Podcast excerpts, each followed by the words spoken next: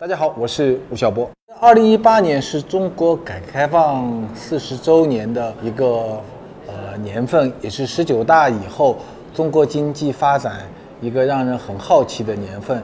所以我觉得一八年中国的消费升级、产业的变革和年轻人的成长，都会让我们有很多的获得。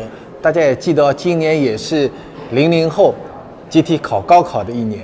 所以一八年可能会有很多让人好奇的事情发生，也祝福大家在这个变革的年份中好好的学习，认真的成长。如果你回春节回家，有亲戚问你涨工资了没，他可能是希望你给他发一个红包。我觉得一个更有意思的问题是，呃，二零一七年你开不开心，有没有成长？